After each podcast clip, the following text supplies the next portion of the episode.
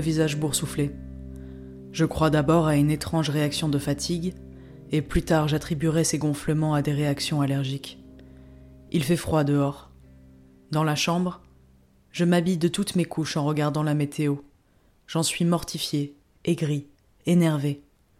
La pluie et le froid seront maintenant couplés à un vent de face de 30 ou 40 km heure, qui devrait persister jusqu'après le bassin, soit plus d'un millier de kilomètres.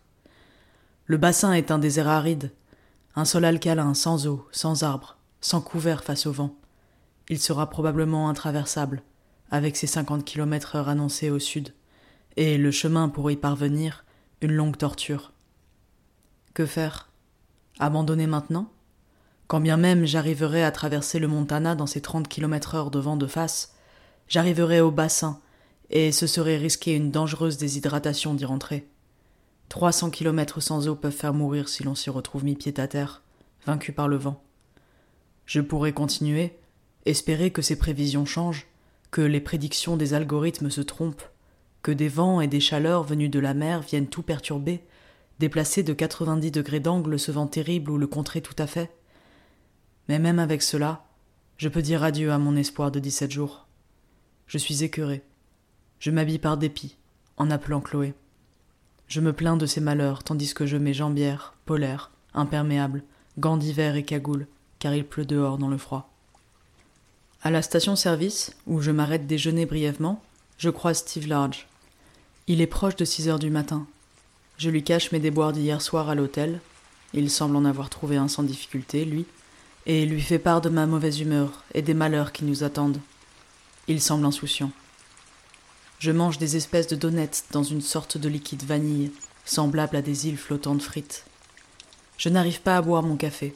Mon estomac en brûle, et je finis par le jeter. Je dis à Steve que je pousserai jusqu'à Helena, puis y abandonnerai face au vent qui nous attend. Je suis furieuse. Steve part. En partant à mon tour, je commence un cycle qui me tiendra toute la course, me poussant à aller de l'avant, en refusant d'abandonner par pur entêtement. Au lieu de m'engager à finir la course, je me répète Je vais jusqu'à la prochaine ville et j'abandonne.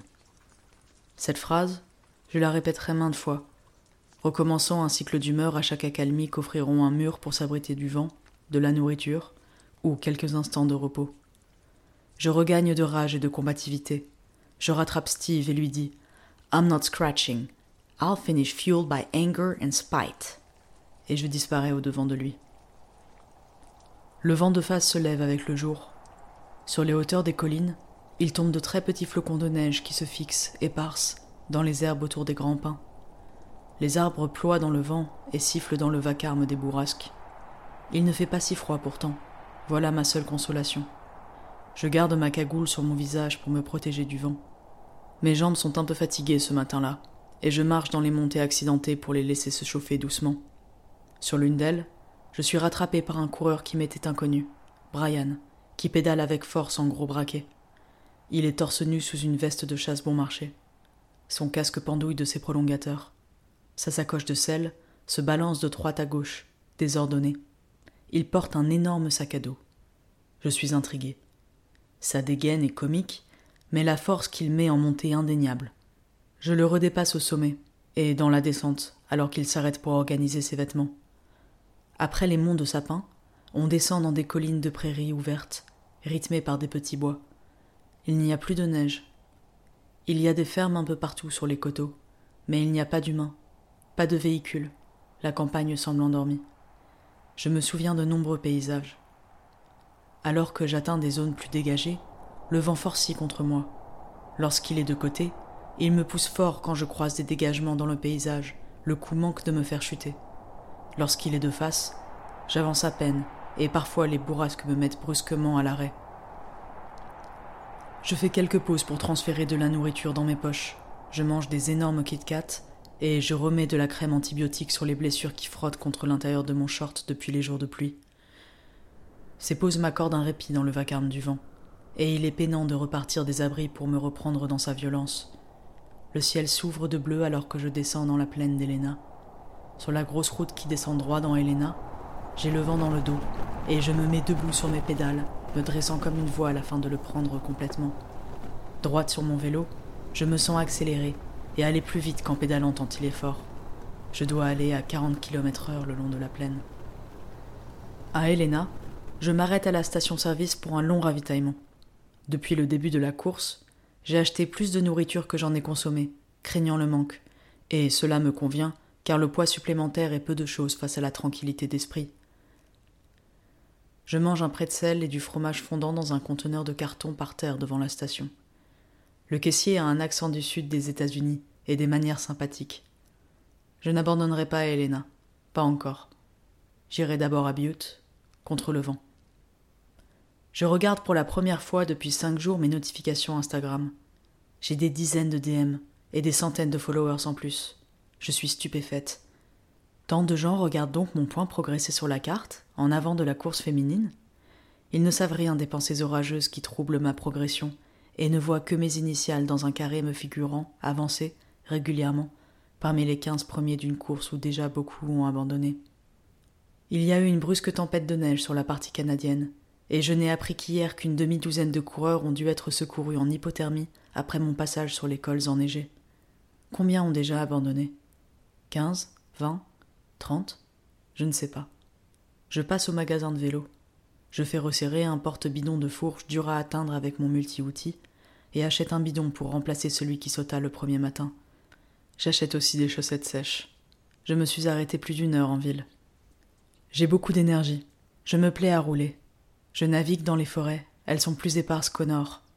Les routes de terre glissent entre des rochers ronds et gris clairs, sur lesquels poussent en touffe des hautes herbes, et des pins et quelques feuillus poussent haut sur ce paysage de roches, là comme tombé du ciel. Les crêtes me protègent la plupart du temps du vent que je vois tourmenter les arbres sur les hauteurs. J'avance ainsi plus facilement que ce que je ne craignais. La route monte jusqu'à 2300 mètres. Elle est vierge de neige. Voilà qui est de bon augure. Peut-être n'aurais-je pas à me dépêtrer dans des congères gigantesques dans Yellowstone. J'aime cette section. Le seul village entre ici et Butte est Basin, bordant une voie d'autoroute construite le long de la longue vallée serrée entre deux flancs bas de ces montagnes. Au sud, l'autoroute continuera vers la grande plaine de Butte. Je descends dans le bourg et le traverse sans m'arrêter, pas même pour de l'eau. Je me souviens de 2019, où j'étais si fatigué. Une bouteille de liquide anti-crevaison s'était dévissée dans ma sacoche arrière et avait corrompu toute ma nourriture. Mon beurre de cacahuète était couronné d'une fine couche de latex que je dus écarter pour atteindre le fond du pot. Je m'étais arrêté là, au soir, pour manger une pizza au bar avec Davy. C'est la fin de l'après-midi. Je dois avoir quelques heures d'avance sur mon temps. Je me force à manger de gros muffins dans le vent, en prenant dans la vallée vers l'est au sortir de Basin. Je ne mange toujours pas assez. L'emballage d'un muffin est emporté par une bourrasque, et je n'ai pas le temps de descendre de vélo pour aller le chercher qu'il a déjà disparu par-dessus des arbres, tant le vent est fort. La route suit un peu la rivière.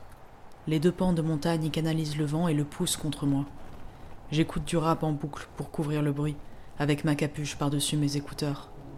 L'apéro avant la galette, avec son clavecin, puis de la trappe anglaise.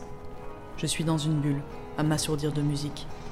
Mon imperméable est épais, et me protège de l'agression physique du vent. Je sors de la vallée, et je peux me redresser un peu et baisser le son, car la montagne et les arbres m'offrent à nouveau un couvert.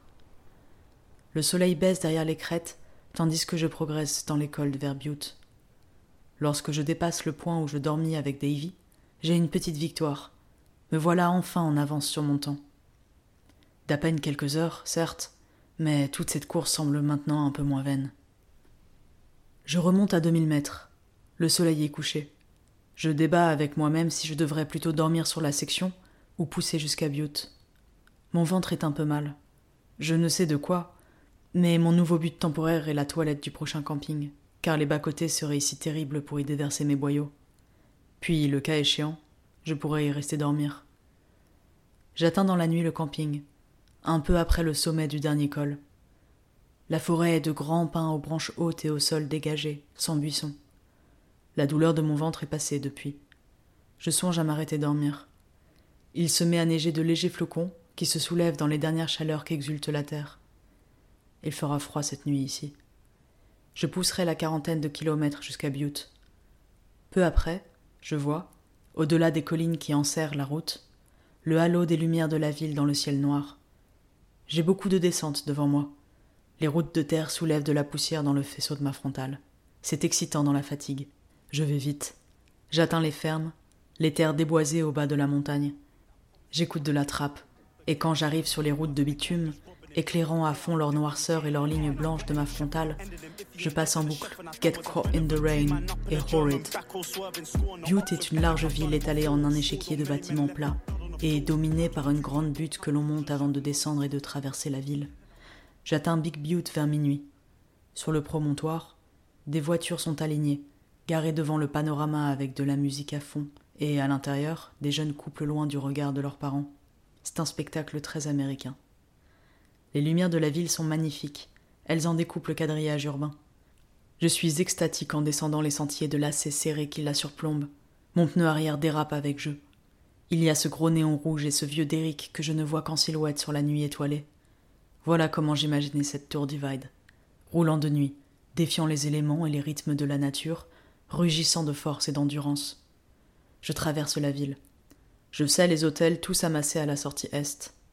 Malheur, ils sont presque tous pleins, dus aux touristes fuyant des inondations à Yellowstone. Je peine à en trouver un, hésite à continuer et dormir dans la montagne. Mais je n'ai pas assez de nourriture pour la journée de demain. Et la ville est grande. Dormir seul dans un parc serait trop dangereux. Me voilà coincé. Enfin, je trouve un hôtel, et je m'y rends par la piste cyclable qui traverse la ville. Je lève la tête et regarde ces grands néons brillants qui détachent les lettres de son nom, en rouge sur le fond profond du ciel et de ses centaines d'étoiles. Je me souviens alors de mon adolescence, des soirs d'été à la mer, où nous pédalions la nuit sur les pistes cyclables à peine éclairées, et la fois où je fis un soleil sur une barrière en bois que je n'avais pas vue dans l'obscurité. Perdu dans ces rêveries, le regard en l'air, je me prends une barrière de chêne de plein front. Je passe par-dessus le cintre. La chaîne est arrachée d'un de ses poteaux. J'ouvre mon genou en déchirant la jambière, et le repose-bras d'un de mes prolongateurs me rentre violemment dans l'aine. La chaîne arrache la commande de blocage de suspension de ma fourche. Lorsque je me relève et ramasse les morceaux qui ont volé en éclats, je ne retrouve pas la vis. La fourche semble fonctionner encore, sans jeu. Mes paumes sont abîmées. L'une a quelques graviers sous la peau. Je vais à l'hôtel. À une heure du matin, je suis dans ma chambre à nettoyer des blessures.